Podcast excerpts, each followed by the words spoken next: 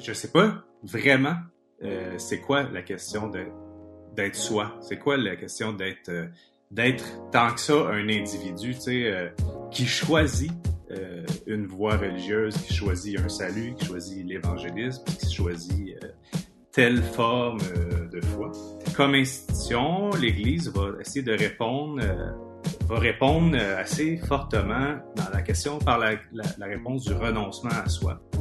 Mon impression, c'est que en faisant ça, on oublie de développer la question de l'individualité, la question du développement de, des jeunes, euh, de leurs dons, mais pas juste de leurs dons même, de donner une valeur à ce qui euh, s'intéresse.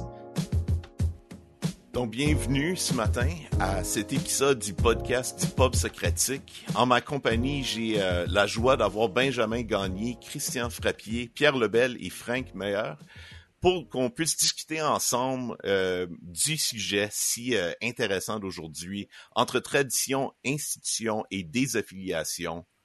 On veut sonder ensemble les sources de l'engagement et du désengagement chrétien. Donc, bienvenue euh, à tous mes chers invités. Merci et bienvenue à tous les auditeurs. Bon, donc ce matin, juste avant qu'on puisse commencer, je veux donner la chance à ce qu'on puisse euh, connaître juste un peu chacun de nos invités. Donc, j'aimerais commencer ce matin avec euh, avec Christian Frappier. Peux-tu nous parler un peu juste euh, juste de toi et de ce qui t'intéresse dans le sujet d'aujourd'hui? Ben, juste à, titre de brève introduction, je suis dans ma cinquantaine. Je pense que c'est important parce que la vue qu'on a des choses est aussi en lien avec notre âge. je viens d'une famille, comme peu de familles au Québec se sont converties, c'est-à-dire vraiment de la révolution tranquille, euh, euh, une famille plutôt artiste. Mon père euh, écrit encore et ma mère était professeure de musique. Et j'ai continué à faire de la musique professionnellement. J'ai j'ai eu cette rencontre avec le Seigneur à l'âge de 27 ans. Et depuis lors, ben je suis ben je, je, prends part à, l'aventure qu'est qu l'Église et ça m'intéresse. Toute l'interaction entre entre les hommes, l'Église et la société est toujours en avant-plan dans ma, réflexion au quotidien. Merci, Christian.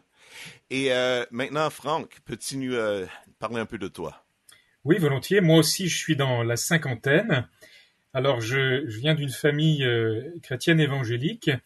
Mon grand-père, qui était orphelin à l'âge de deux ans, a été élevé par un oncle et une tante qui étaient baptistes et qui étaient missionnaires en Algérie.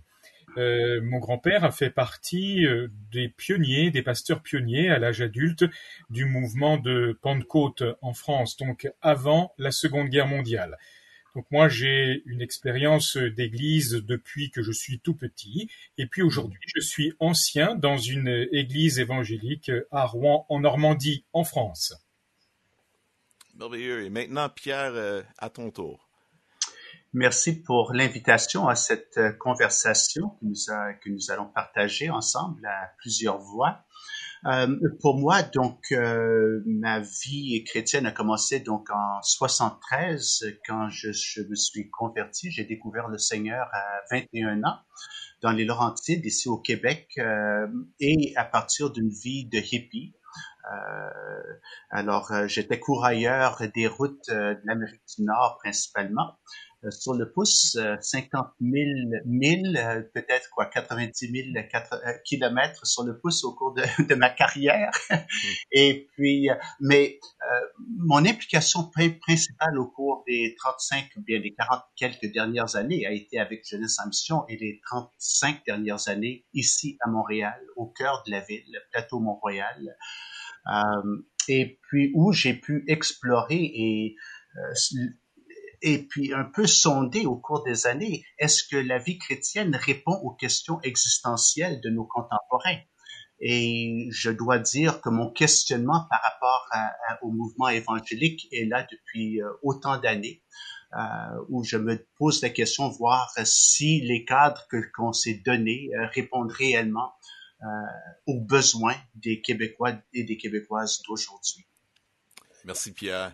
Et, maintenant, Benjamin, peux-tu nous parler un peu de toi et euh, un peu nous mettre la table pour le sujet d'aujourd'hui? Oui, ben je m'appelle Benjamin Gagné, puis euh, moi j'ai grandi dans l'association des Églises baptistes euh, évangéliques du Québec. Mon père et ma mère étaient un couple implanteur, donc euh, veux, pas, hein, si vous savez, ça implique les enfants. Alors dans ma vie de jeune adulte, j'ai été leader jeunesse principal pendant presque huit ans avec ma femme. Puis, euh, depuis 2014, notre église a fermé et euh, après, je suis plus jamais redevenu membre d'une église. J'ai cessé ma participation euh, deux ou trois ans après ça. Euh, J'allais à une autre église entre-temps. Fait que dans cette longue réflexion-là euh, que je suis rentré, euh, j'ai entamé mon sujet de ben, ma maîtrise avec comme sujet de recherche la désaffiliation chez les évangéliques de deuxième génération. Donc, euh, l'essentiel de mes questions sont concentrées sur les enfants convertis qui ont entre 18 ans et 35 ans.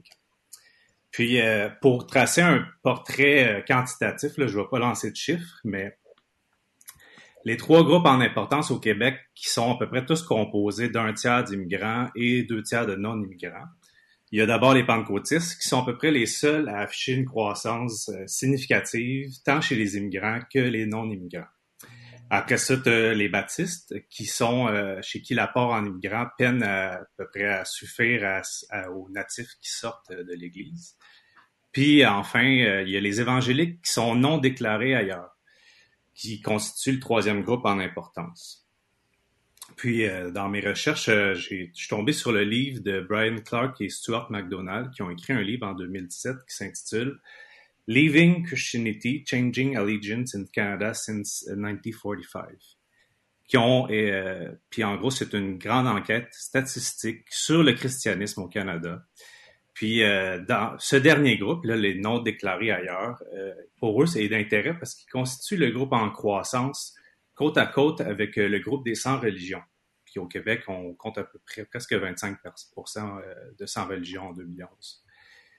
Donc, pour moi, euh, dans mon intérêt, ou en tout cas, pour moi, on retrouve avec deux grandes problématiques euh, qui se présentent un peu pour le sujet. C'est la question de la désaffiliation, puis la question de la désinstitutionnalisation. Puis la première dimension pour moi, c'est la question de quitter un milieu pour aller vers soit un autre groupe chrétien, une autre religion, ou encore vers la non-religion.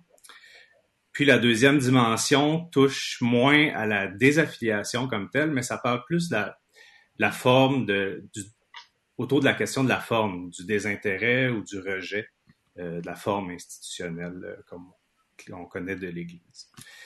Fait que si j'avais à le dire d'une manière plus personnelle, euh, j'ai l'impression qu'on est une coupe dans le même bateau. Euh, J'accorde une grande importance à la tradition chrétienne dans son histoire et même à ma tradition évangélique. J'ai un certain besoin d'appartenir à une communauté X, mais un assez grand manque d'intérêt envers une forme particulière d'institution, que soit évangélique, catholique, baptiste, etc.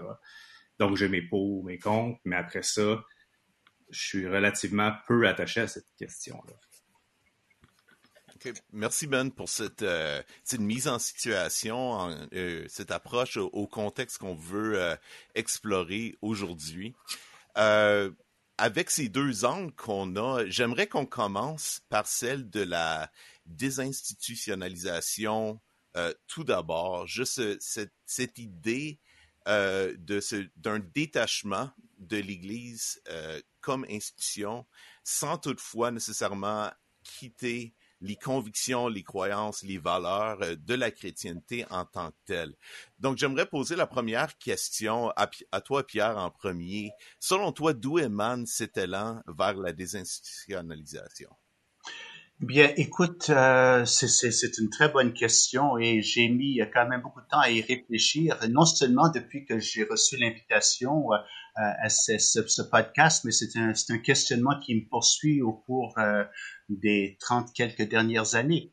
Euh, ma perspective à moi, c'est que quelque part, l'institution, et particulièrement le mouvement évangélique dans toutes ses formes, qui met l'emphase principale sur le salut personnel, et il y a un salut personnel, quand même, à mon avis, réduit en grande partie ce qui est compris par la rédemption, en la limitant à notre seule relation avec Dieu et en passant outre de nos relations avec nos prochains. Question de justice, euh, d'humanité, euh, question euh, de notre relation à la Terre, toute la question écologique. et, et il me semble qu'on a un retard de, de, de, de, plusieurs décennies dans ces discours, dans ces discours-là.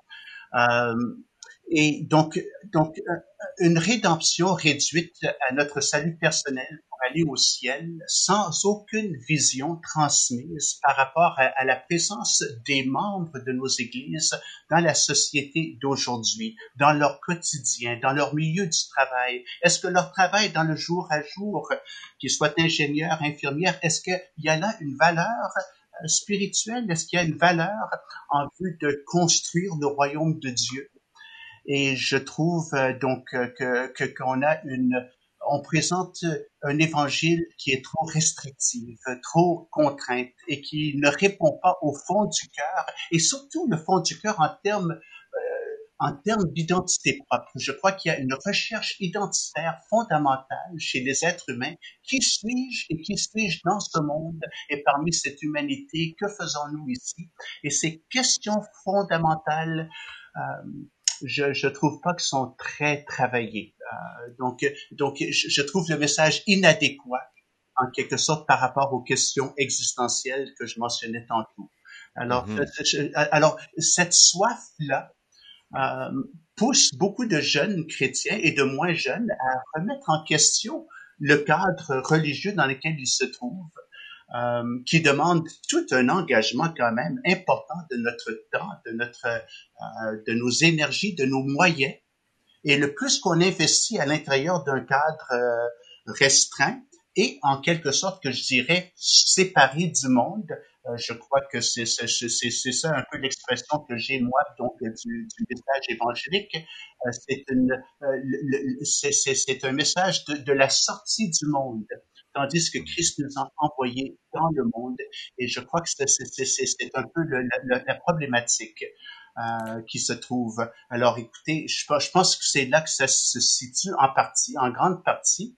Euh, il y a des variantes, c'est nuancé par rapport à chaque individu dans son cheminement propre, mais il y a ce questionnement fondamental, euh, identitaire, euh, en termes d'un sens aussi à la vie donc à leur vie propre dans les six autres jours de la semaine autre que le dimanche.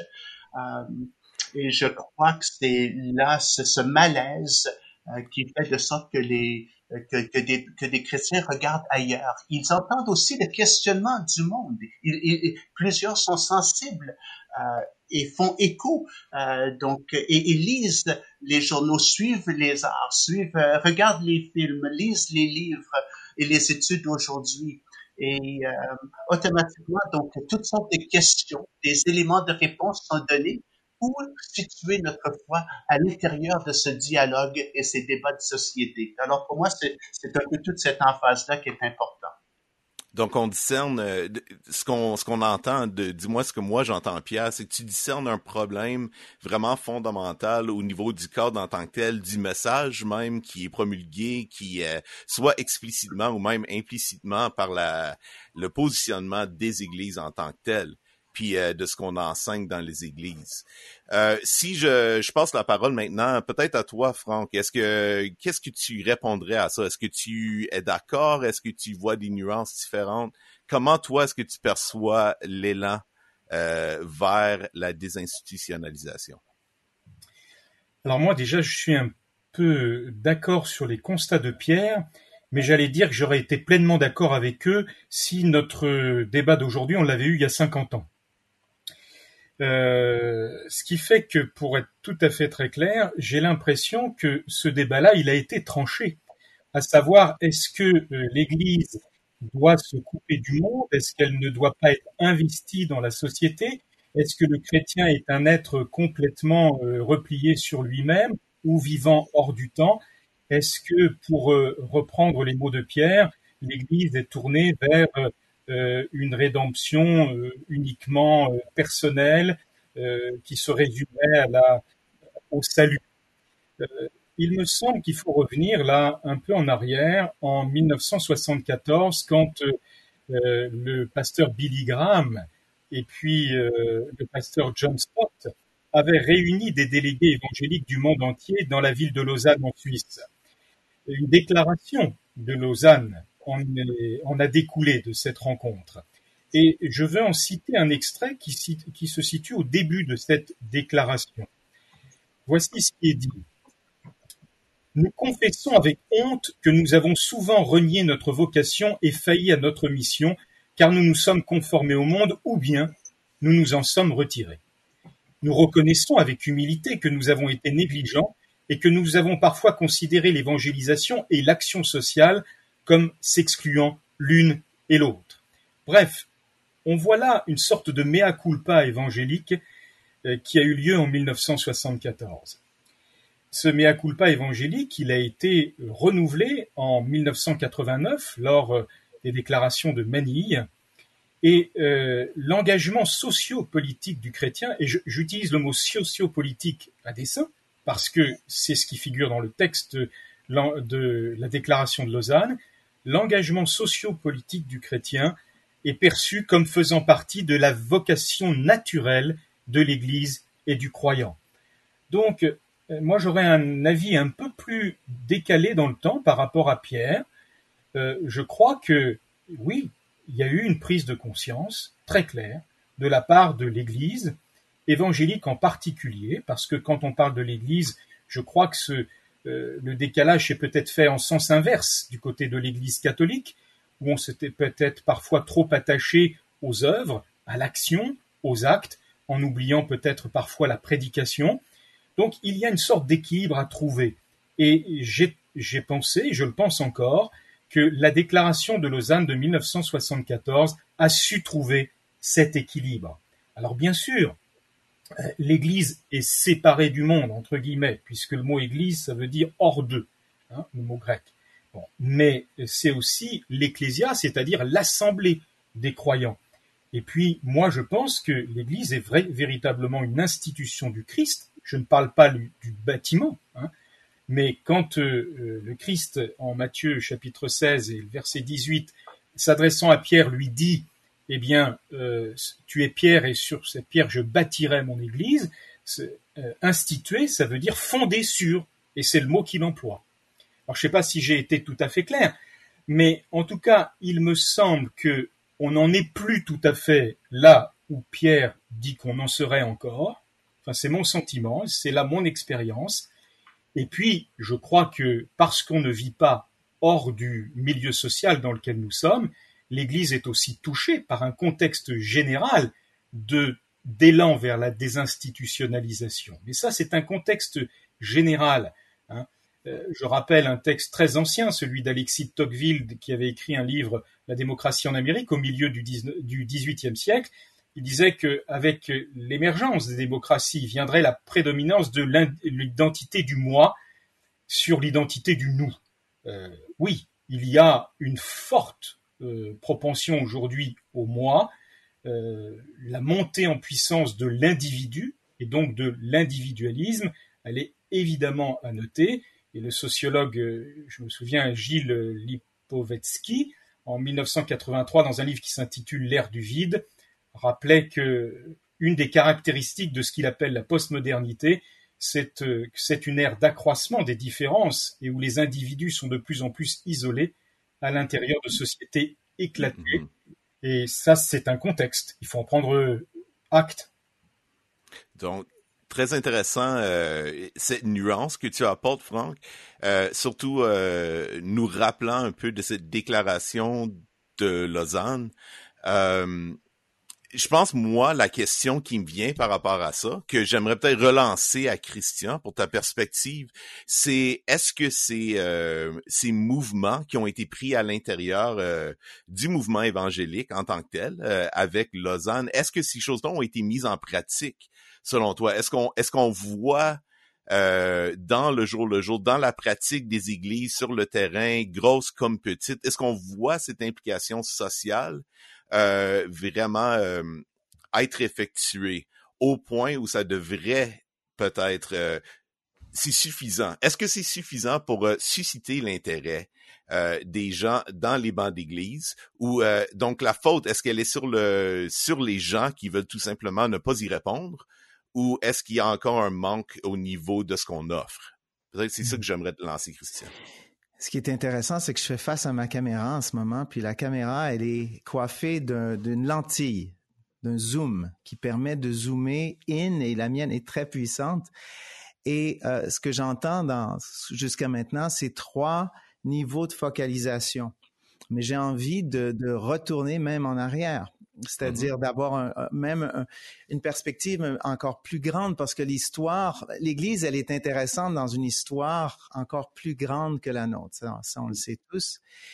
Et euh, la question, en fait, pour moi, c'est beaucoup plus est-ce que l'Église, dans son cycle naturel, c'est-à-dire d'expansion, de, découverte et de déclin, euh, c'est là où c'est là où ça devient plus intéressant pour moi. C'est-à-dire que peut-être euh, sommes-nous, en fait, c'est ce que j'avance, on est dans un déclin en Occident de l'Église et ce qu'on vit, ce, dont on parle pour moi, ce sont des problèmes de deuxième, de troisième et de quatrième génération de chrétiens.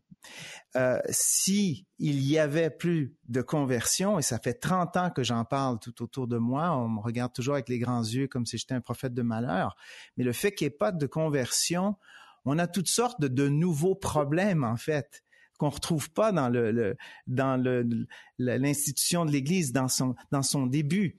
Euh, je, prends juste mon expérience personnelle. Pendant 10 à 15 ans, je veux entendre parler de théologie dans ce qu'il y a de plus pur, de, plus biblique, de plus euh, parce que c'est un monde nouveau pour moi. Et donc, pendant des, des, des, des années, j'ai besoin d'être abreuvé de la, du meilleur enseignement possible. Et, puisque je venais du monde, cette, cette philosophie du monde avec toutes ses visions et avec toutes ses approches, et je la porte en moi. Voyez-vous, le problème, c'est que lorsque nos enfants grandissent dans nos églises, ils sont, ils sont là d'entendre oui sur le salut individuel, oui sur la morale. Donc pour moi, toute la discussion dont on a aujourd'hui, qu'on tient ensemble, elle, tourne beaucoup autour des deux, trois, quatre. Je sais, on n'a pas, on n'est pas rendu nous à une trois, une quatrième génération, peut-être comme Franck, mais on, vit une chose qui est particulière euh, à, nos enfants et euh, à ceux qui vont nous suivre. Je n'ai pas vécu ça parce que je suis arrivé avec mon bagage intellectuel, je suis arrivé avec mon bagage et je, je, j'ai de la place en fait. C'est qu'il y a peu d'entre nous qui ont une réflexion qui était mondaine ou celle de l'extérieur de l'Église, qui participent à la discussion au sein de l'Église. Donc, ce sont souvent des pasteurs qui sont des fils de pasteurs. Donc, il y a déjà, il y a un sentiment de vase clos par rapport à l'extérieur. Je pense qu'il est, il est, oui, on le remarque et je le remarque, j'en souffre parfois, mais en même temps parce que à cause de l'expérience que j'ai eue, de mes intérêts, de ce que j'ai porté, je me sens moi complètement libre et en fait j'ai trouvé des endroits où je peux amener cette perspective-là et je vois qu'elle là, elle répond aux deuxième et troisième générations. Il est clair pour moi que les, les nos enfants, euh, les miens sont plus jeunes, mais les vôtres, je pense à Pierre, à Franck, sont plus vieux et euh, ils ont, ayant participé, ayant été à l'université, tout ça, il est évident qu'il y a un décalage euh, entre ce que le pasteur moyen, euh, ce qu'une congrégation, ce dont ce sur quoi on se penche. Et là, je pense qu'il y a une cassure. Là, je te rejoins, Pierre. Je pense que je souhaiterais avoir des hommes et des femmes qui sont beaucoup plus en, relation, en émulsion, c'est ce que j'avais écrit dans mes textes, avec l'extérieur, ça donnerait lieu à, euh, un dialogue beaucoup plus euh, acéré, pointu, poignant euh, et important, parce que je pense, maintenant j'agis comme ancien depuis plusieurs années, et c'est intéressant, Benjamin, parce que tu dis 18-35. Mon Église est composée à, à peu près à 60-70% de gens entre 20 et 30 ans. Et ce que je, je, je, je vois, par exemple, euh, ayant 55 euh, ans, euh, je vois, ce sont tous des enfants chrétiens. Et je vois les difficultés qu'ils ont. Ils ont été euh, ils ont grandi dans un milieu chrétien, ils ont absorbé tout ça de bonne de bonne loi pendant plusieurs plusieurs années et lorsqu'ils sont en contact plus direct avec l'extérieur, avec leurs propres pensées, leurs choix à faire, beaucoup plus difficile et le fait que l'Église n'arrive pas à euh, à, à, prendre à bras le corps toutes ces toutes ces discussions, toute cette réflexion euh, je pense par exemple au féminisme. Ce que je remarque chez la plupart des hommes en 18, je veux dire entre 20 et 35 ans, c'est une espèce de désengagement total parce qu'ils ont vécu le féminisme de plein front à l'extérieur de l'Église. C'est-à-dire que les femmes ont, revendiqué avec raison une place qui, leur était propre et l'Église s'est braquée elle, a, elle, a, craint au lieu de, dialoguer, au lieu de, d'avoir un rapport euh, dynamique avec ça, parce que je crois que euh, le Christ et Dieu est infiniment, le, c'est le plus grand féministe, c'est le plus le plus grand environnementaliste, c'est le plus grand euh, Black Lives Matteriste, mais mais avec une perspective qui n'est pas celle du monde. Sinon, l'Église n'est plus une véritable alternative. Donc, il, ne suffit pas d'avoir un rapport euh, euh, complaisant avec le monde, ni un rapport euh, qui cherche à le constamment à le punir, à, se, à, à, le pointer du doigt, ça sert absolument à rien. Au contraire, justement, on a une désaffection des gens, mais c'est d'avoir une réflexion profonde, intelligente, dynamique et c'est chez les, les, jeunes, les moins jeunes, euh, qui doivent entretenir ça. Donc, je vous rejoins partiellement. Et en même temps, comme, comme je vous dis, j'ai l'impression que à moins qu'il n'y ait de nouvelles conversions, mes amis, et c'est là où ça se joue, c'est un peu, on est un peu plombé parce qu'on va, on va faire qu'entretenir la soupe et c'est pas ça qu'on veut. Donc, euh, il y a un contexte historique qui est beaucoup plus grand et Dieu seul sait où, où l'Église va dans, dans ce contexte historique. Ouais, c'est très intéressant. J'ai, j'ai le goût d'entendre Benjamin par rapport à ça. Moi, le, euh, je vois un peu la direction de la discussion s'en aller vers l'affiliation et la désaffiliation dans le sens de euh, l'importance de l'expérience personnelle, euh, puis de, de dans l'évolution de la foi. Comme tu as dit, euh, Christian, toi, dans ton histoire, à cause que tu es arrivé avec un arrière-plan qui n'était pas saturé d'une pratique chrétienne, tu as eu une approche tout à fait différente des chrétiens de deuxième et de troisième génération qui, eux, n'ont pour plusieurs jamais connu autre chose. Donc, Benjamin, toi, quand tu entends ça, euh, si comment tu vis ça? Comment tu ressens ça? Toi, où est-ce que tu euh, mettrais un peu la responsabilité? Sur les gens, sur l'Église, ou comment tu approcherais la question? Ouais, ça, c'est une euh, très bonne question. trouver les causes. Euh, euh ben, j'aimerais ça répondre un peu. J'écoutais les, les, nos, nos, trois intervenants parler, mais je trouve que j'aime bien faire une genre de synthèse là. Mm-hmm. dans Peter Berger, c'est un sociologue euh, quand même euh, très réputé qui euh, disait que il suggère que le Québec a vécu une sécularisation à l'européenne. Puis c'est comme si, en contrepartie, c'est comme si l'Église évangélique, elle, s'est fabriquée autour du modèle américain. Ça fait que j'ai l'impression, là je, suggère un peu une piste de réflexion, mais j'ai l'impression qu'il y a une il y a une espèce de, de clash. Là. Par exemple, euh, Franck, tu disais par rapport à la déclaration de Lausanne, euh, la question date, on dirait, de 50 ans. Mais ce qui est intéressant, en fait, moi, j'ai fait mes cours en théologie à, l'École de théologie euh, évangélique du Québec. Puis, la déclaration de Lausanne, je l'ai lue plus autour de 2010 pour la première fois. J'avais jamais vu ce document-là. J'avais jamais presque entendu parler de ce document-là.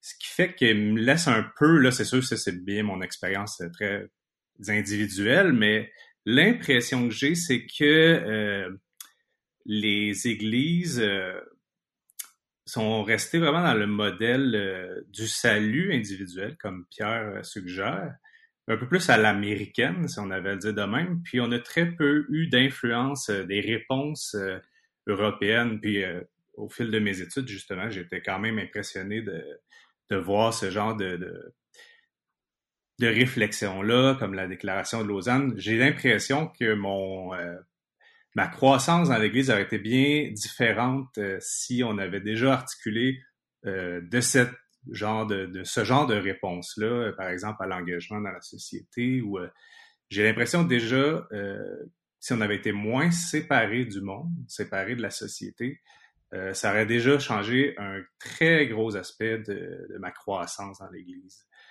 Euh, je ne sais pas si ça, répond en même temps à la question. Mm-hmm. Je pense qu'il y a un aspect très important que, que tu soulèves. Ouais, que c'est. Je pense que la réactivité euh, est essentielle c'est essentiel de se rendre compte que nous allons réagir à ce à quoi nous sommes confrontés naturellement, autant dans la spiritualité que dans la vie de tous les jours, c'est naturel. Donc, euh, le plus qu'on est conscient de notre contexte, euh, le plus qu'on est capable de, se comprendre soi-même et son évolution. J'aime ce que tu soulèves par rapport à la chrétienté euh, très américanisée et aussi la sécularisation américanisée. Euh, moi, je sais pour ma part, beaucoup d'amis que j'ai qui sont un peu dans dans cette 20 à 35 ans, justement, une des complaintes qu'ils ont entendues en grandissant dans l'Église, c'était le fait qu'ils se sentaient comme s'ils avaient manqué même la, possibilité de découvrir leur identité québécoise à cause qu'ils ont grandi dans l'église évangélique qui était d'influence à 95% américaine. Puis que là, quand ils se sont, euh, ils ont comme cheminé euh, pour plusieurs se sont désaffiliés pendant un temps ou même une longue période euh, de l'Église. Certains ne sont pas revenus à l'Église, ça dépend de chacun leur pèlerinage mais c'est le ce que ce qu'ils ont exprimé qui euh, c'était le fait qu'ils ont ils ont eu une soif de de trouver comment leur foi pouvait être contextualisée dans leur expérience d'une de personnes québécoises. Euh, J'aimerais relancer la parole à, à toi, Pierre. Euh, je sais que toi, tu es euh, une personne qui aime énormément Montréal. Tu t'es engagé cœur et âme à, à, à t'immerger dans cette ville, dans cette expérience et t'as accompagné à travers Jeunesse en Mission euh, des dizaines, des centaines de jeunes personnes un peu comme ça à travers les années. Euh, Qu'est-ce que tu euh, répondrais à cette idée que je lance? Aimerais-tu répéter ton idée, s'il te plaît? ouais, j'ai été un peu partout, donc euh, absolument, ça me fait plaisir de répéter. C'est c'est la question de dans dans l'évolution de la foi de plusieurs jeunes personnes évangéliques, euh, ils ont eu l'expérience euh, d'avoir appris une genre de foi décontextualisée ou du moins contextualisée euh, à l'américaine, au lieu d'être quelque chose qui était qui était fondé dans l'expérience de foi en territoire québécoise.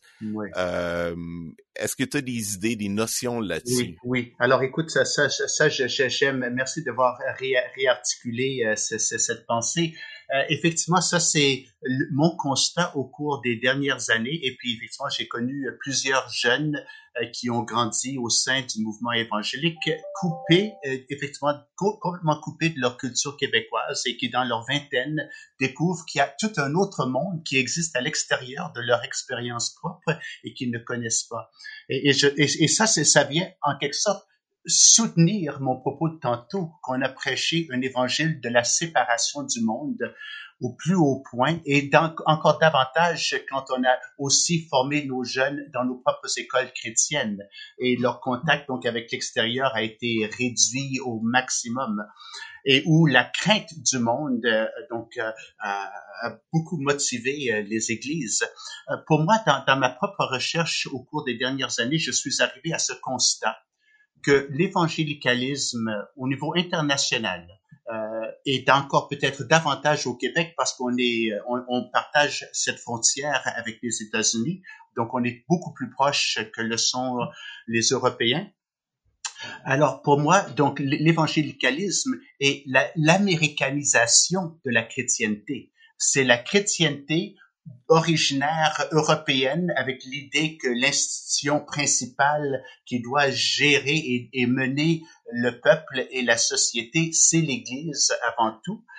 Euh, et puis on voit toujours ça, même dans les débats politiques, même hier soir, euh, donc avec les, le vice-président Pence et puis Kamala Harris, ça revenait encore. Il y a, il y a tout un, un, débat au cours des dernières années importantes, donc à l'intérieur de ce pays-là, où l'Église et les conservateurs, les républicains en grande partie, euh, essaie de, de, de, de, forcer la note euh, et, et, puis, à mon avis, poursuivre dans cette même idée de chrétienté.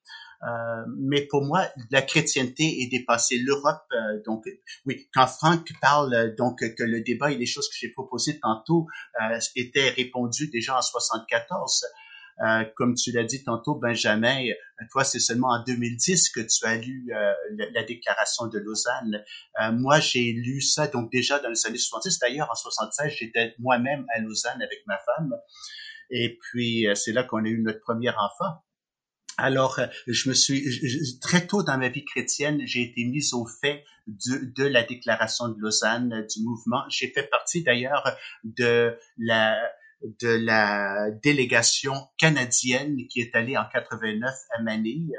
Euh, et puis en, en 2010, en Afrique du Sud, Glenn Smith a coordonné euh, l'ensemble des, des, des, ateliers qui se donnaient. Alors, il y a toujours eu ce contact, euh, ce contact avec, avec le mouvement de Lausanne, mais qui, pour la plupart, semble inconnu de la majorité des, des, des, des, pasteurs et des églises évangéliques au Québec, euh, ou très peu connu.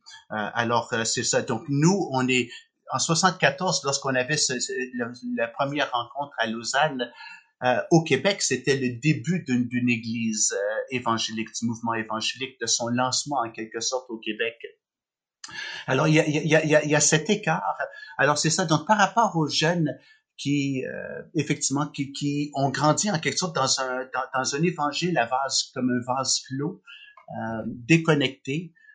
La crise la crise est profonde, la crise est énorme et non seulement est-ce que certains ont, se sont détachés, certains ont quitté même la foi. Euh, je peux dire mes trois enfants euh, qui ont été élevés donc euh, dans les églises, qui ont grandi et qui sont des personnes que, effectivement que j'aime énormément, mais aucun d'eux ne, se, sont capables de se situer dans le mouvement évangélique à ce stade-ci de leur vie, et, et, non pas à cause de moi, à cause de, de, de mon questionnement, mais à cause de leur propre cheminement. Euh, et je dois aussi en tenir compte. Alors, ma question pour moi, c'est comment accompagner ces jeunes qui posent leurs questions, comment légitimer leurs questionnements, comment les accompagner dans ce cheminement, de sorte que les réponses ne sont pas juste des, des, des réponses données depuis la chair, comme ça a été le cas, euh, au cours au cours euh, des décennies euh, où l'Église te dit ce que tu dois croire, ce que tu dois penser, mais non, mais comment accompagner les jeunes sans tomber dans un individualisme, mais en aidant les jeunes et, les moins jeunes à découvrir leur individualité, leur individualité comme porteurs de l'image de Dieu. Comment les aider à cheminer et trouver des réponses essentielles à leur propre humanité vécue en société?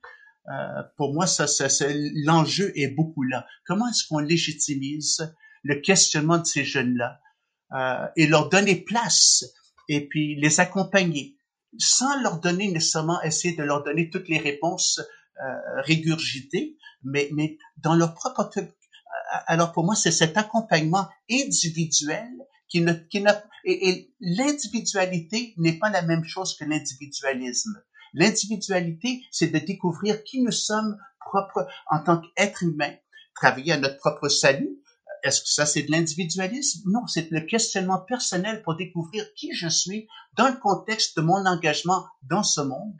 Et puis de là, dans mon individualité, m'engager dans l'Église, dans le corps du Christ, non pas parce que je dois être obéissant, mais parce que j'y crois et je veux m'investir, je veux contribuer quelque chose. On veut aller de l'avant. Euh, en posant des questions, en, en, participant aux propos, aux questionnements et aux projets de société, avec cette, cette particularité qu'il y a quelque chose qui nous anime plus profondément, cette relation avec Christ. Euh, qui, qui, qui, vient valider mon humanité et notre humanité commune et collective. Euh, alors, hmm. c'est dans ces enjeux-là, je crois qu'il faut accompagner ces jeunes. Oui, je, suis très au courant donc euh, euh de la, la, problématique actuelle de ces jeunes hmm. qui Merci Pierre. Dans ce cadre, oui, effectivement. Oui, je m'emporte. Ouais.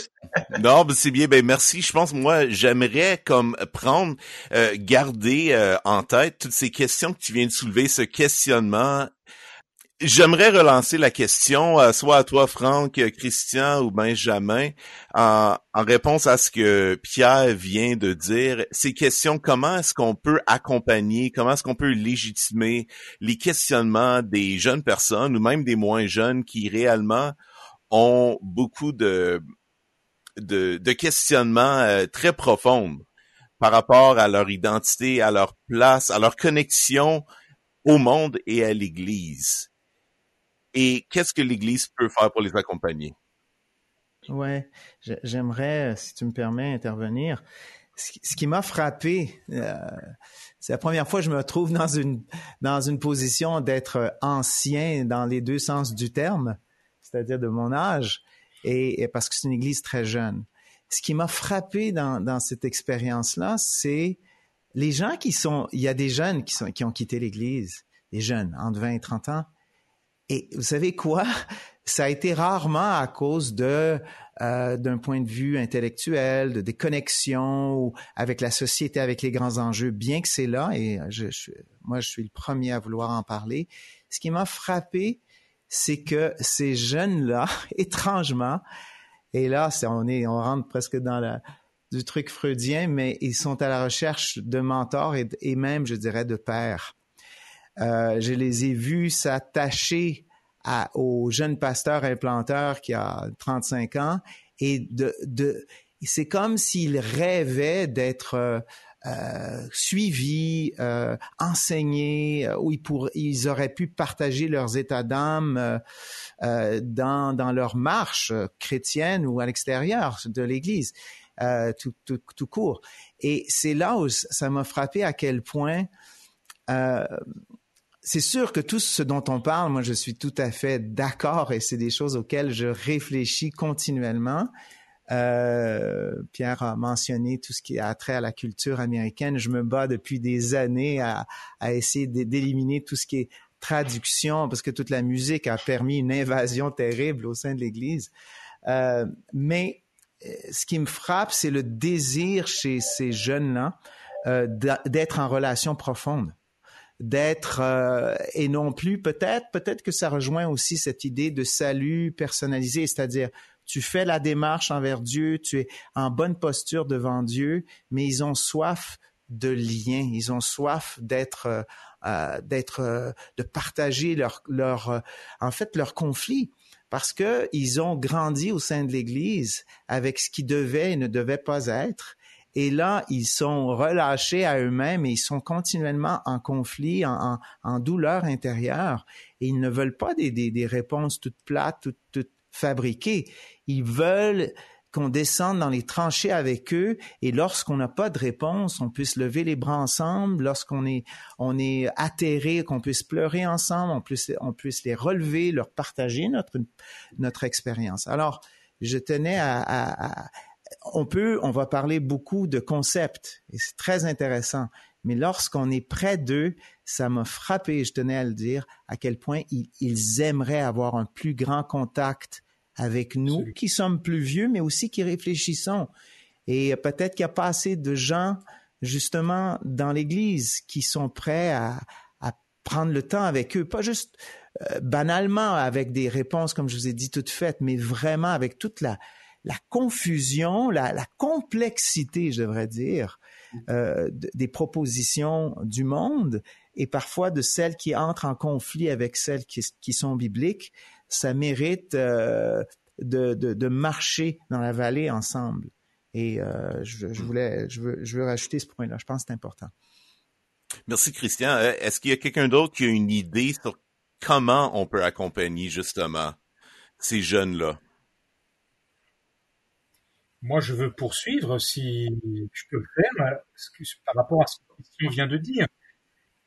Je crois qu'il faut absolument comprendre que ce qui nous permet de rejoindre l'autre, c'est l'amour. Et quand Christian euh, explique que les jeunes euh, cherchent finalement ce contact avec des plus âgés, il a parlé de mentors, il a parlé d'écoute mutuelle, etc. Mais oui, Moi, je dis oui. Et ce qui nous permet de nous rejoindre, c'est l'amour. Est-ce qu'on va pouvoir puiser un amour sincère, un amour respectueux de l'autre, en dehors de l'évangile? Parce que finalement, euh, nos sociétés apportent toutes sortes de définitions de l'amour. Mais pour nous qui sommes chrétiens, nous savons que Dieu est amour et que c'est auprès de lui qu'on va pouvoir trouver non seulement la bonne compréhension de ce qu'est l'amour parce qu'il nous a aimés le premier, parce qu'il a donné sa vie pour nous, et que là je rejoins tout ce que on a pu dire ensemble. On passe là par une expérience personnelle, celle de la conversion. Je comprends que j'ai été aimé par-dessus tout. Mais ensuite, évidemment, cet euh, amour de Christ et de Dieu que je reçois, eh bien, je le partage. Et c'est là où je rejoins l'autre. Et c'est là où l'Église ne doit pas du tout être enfermée sur elle-même. Elle ne doit pas avoir peur. Je pense souvent à la parabole du bon berger. Jésus dit que il est le bon berger, que ses brebis connaissent sa voix.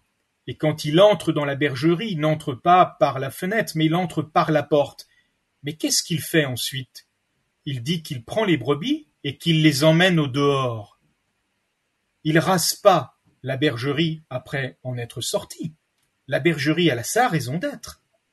Mais ce mouvement de d'aller vers l'autre, d'aller au dehors, ça nécessite de mettre de côté ses propres peurs.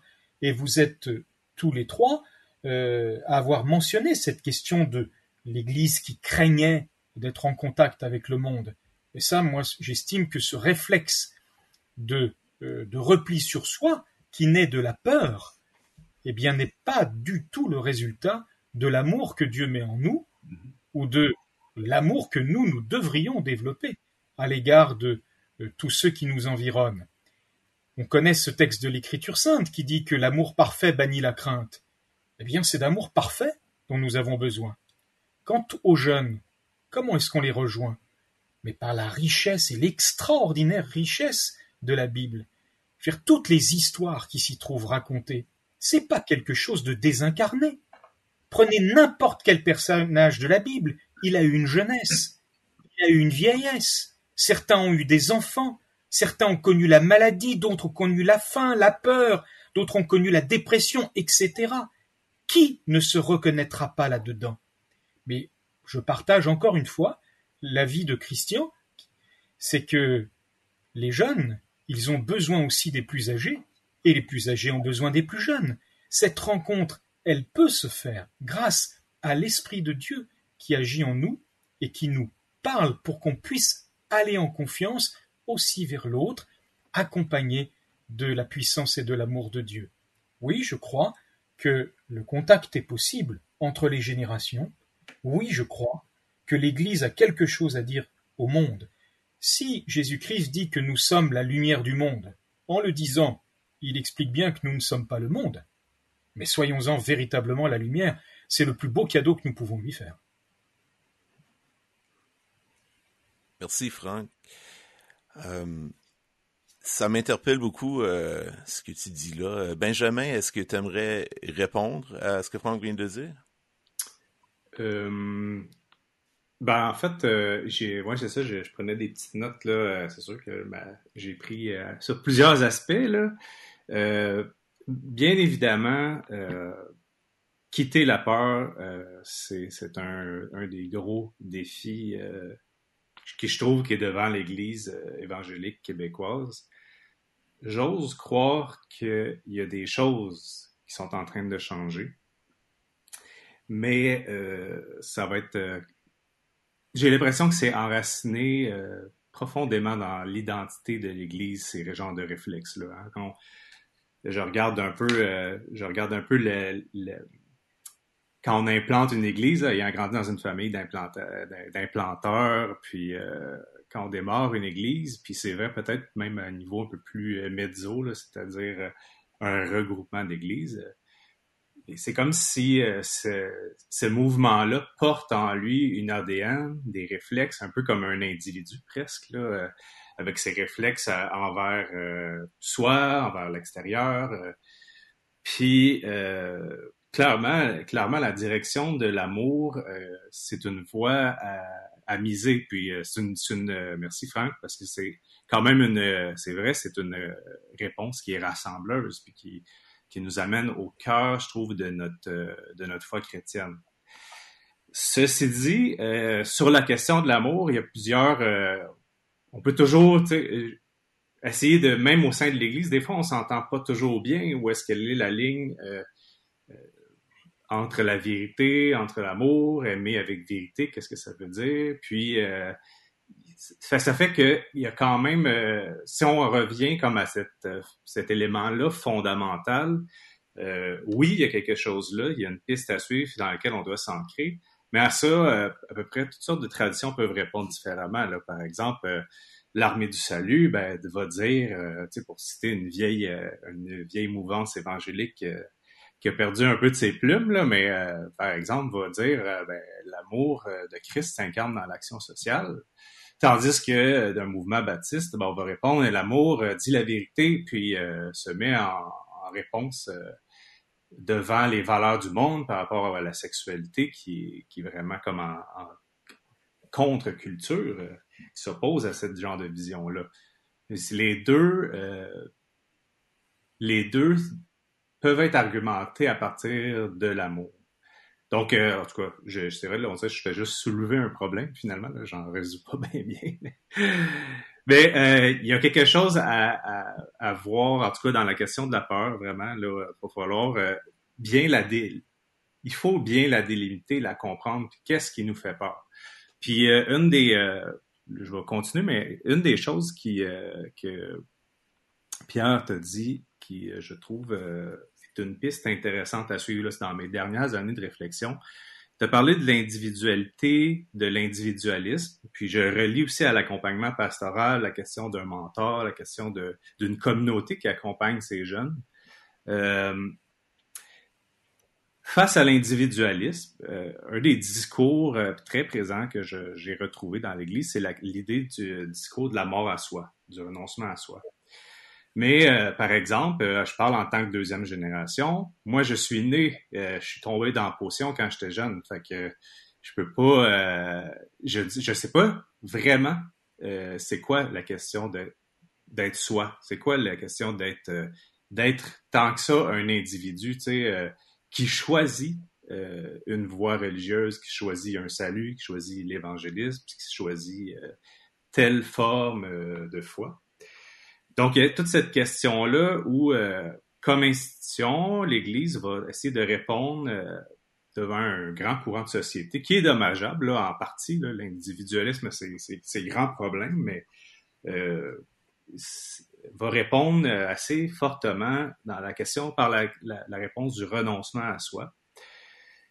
J'ai l'impression, puis là, c'est peut-être que votre expérience pastorale pourra euh, dire autre chose, mais euh, mon impression, c'est que en faisant ça, on oublie de développer la question de l'individualité. Merci pour la nuance, ça, ça, l'aide vraiment à, préciser une pensée que j'avais, mais la question du développement de, des jeunes, de leurs dons, mais pas juste de leurs dons même, de donner une valeur à ce qui euh, s'intéresse eux-mêmes. Des fois, on a des idées avec des programmes, grand projet d'implantation, on a un grand projet de d'église, euh, on va faire telle action dans la société, tous ensemble, on y va.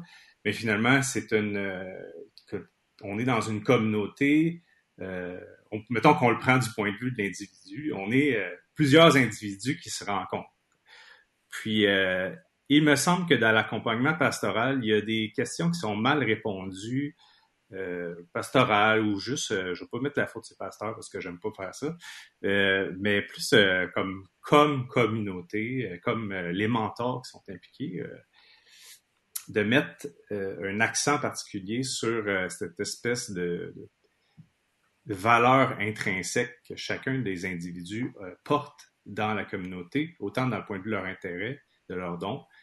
Puis après ça, euh, peut venir la question de qu'est-ce que je donne à Christ euh, pour euh, c'est quoi porter ma croix, c'est quoi c'est quoi donner ma vie pour mon prochain, parce que je comprends c'est quoi ma vie maintenant. Donc on dirait qu'il y a une question autour de ça qui pourrait être clairement mieux répondue. Voilà. Merci Benjamin. J'aimerais qu'on puisse clore notre conversation aujourd'hui justement en répondant en quelque sorte à cette question posée par Benjamin. Euh, si je le remets dans mes mots, si je réitère, je dirais comment est-ce que l'institution de l'Église et les membres individuels de l'Église, qu'il s'agit du pasteur ou même de chaque membre, comment est-ce qu'on peut accompagner euh, notre prochain, et en particulier les jeunes qui sont en, phase de, de, questionnement particulière et aussi de recherche de soi, d'individualité? Moi, je vais réinsister sur ce que j'ai dit tout à l'heure, c'est l'amour. Dieu se révèle comme un Dieu d'amour. Et ça se manifeste, mais de quantité de manières. Et là, chaque Église, j'entends communauté chrétienne, va trouver le moyen, le chemin de rejoindre euh, ses proches. Pour rebondir sur ce que Benjamin vient de dire, euh, à propos de l'individualité, mais tu as raison, Benjamin. Quand Jésus dit tu aimeras ton prochain comme toi-même, ça veut dire on passe d'abord par l'amour de soi, et ensuite on peut aller vers les autres. Donc il faut avoir compris qui on est et pourquoi Dieu nous a tant aimés et qu'il a donné son Fils afin que nous puissions croire en lui et avoir la vie éternelle. Et puis dernier point, j'en terminerai là, je crois que, encore une fois, nous devons faire confiance à l'Esprit de Dieu pour nous permettre de trouver le chemin pour rejoindre l'autre. C'est ce qu'on appelle l'inspiration. Eh bien, je souhaite qu'en effet, en tant qu'Église, en tant que chrétien, nous puissions être bien inspirés.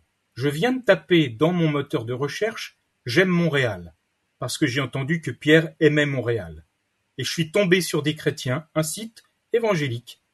Donc voyez, je crois que l'Église a beaucoup à dire à partager sur l'amour de Dieu.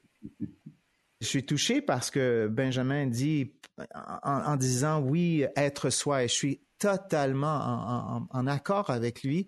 Ce qui me frappe quand je reviens à mon exemple de tout à l'heure de féminisme, ce que je trouve chez les jeunes hommes, c'est une espèce de désincarnation d'eux-mêmes. Vous savez que lorsqu'on est à l'extérieur, on vit une vie à l'extérieur de l'Église, le jeune homme, il se, il se prouve euh, par ses conquêtes amoureuses, euh, en étant ambitieux, euh, de toutes sortes de façons. À partir du moment où on lui dit, moralement, Dieu demande que ta sexualité se fasse à l'intérieur d'un engagement, à partir du moment où on fait planer sur, le, sur lui le fait que d'être ambitieux pourrait donner lieu à une forme d'idolâtrie euh, de soi ou du travail, peu importe. On coupe un peu les ailes euh, du soi, mais pas un soi qui est nécessairement en opposition à Dieu. Je pense que ça prend de la part des gens qui interviennent auprès des jeunes et des moins jeunes une sensibilité euh, qui fait en sorte que le soi, c'est ce avec quoi moi je travaille. Si je n'ai pas de moi, je ne peux pas offrir même, comme tu disais, Benjamin, à Dieu quelque chose.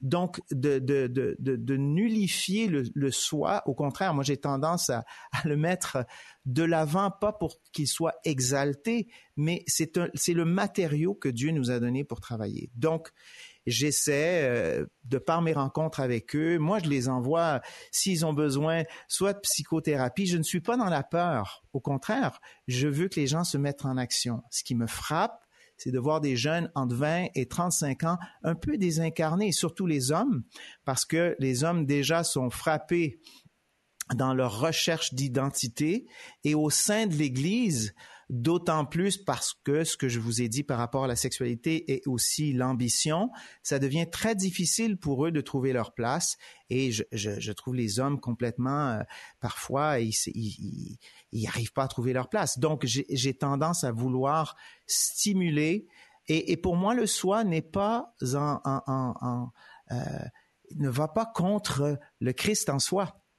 Dieu travaille avec le soi que nous sommes afin que nous lui ressemblions davantage, mais il faut qu'on parte de quelque chose.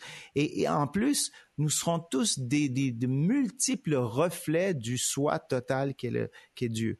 Alors, euh, je, je, pense que c'est une très bonne piste, cette idée, et la peur qui fait que le soi serait contre l'Église, contre la piété. Pour moi, c'est une, c'est une peur qui emprisonne et qui fait ensuite qu'on n'a pas de, qu'on n'a pas d'impact à l'extérieur.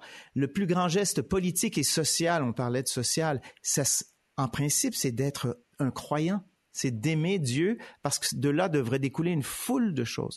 On sait très bien qu'au niveau de l'aide sociale, de tout ce qu'on peut faire dans le monde actuellement, c'est, c'est, je veux dire, les gouvernements sont bien plus aptes à apporter de l'aide financière que, que nous, on peut le faire comme chrétiens.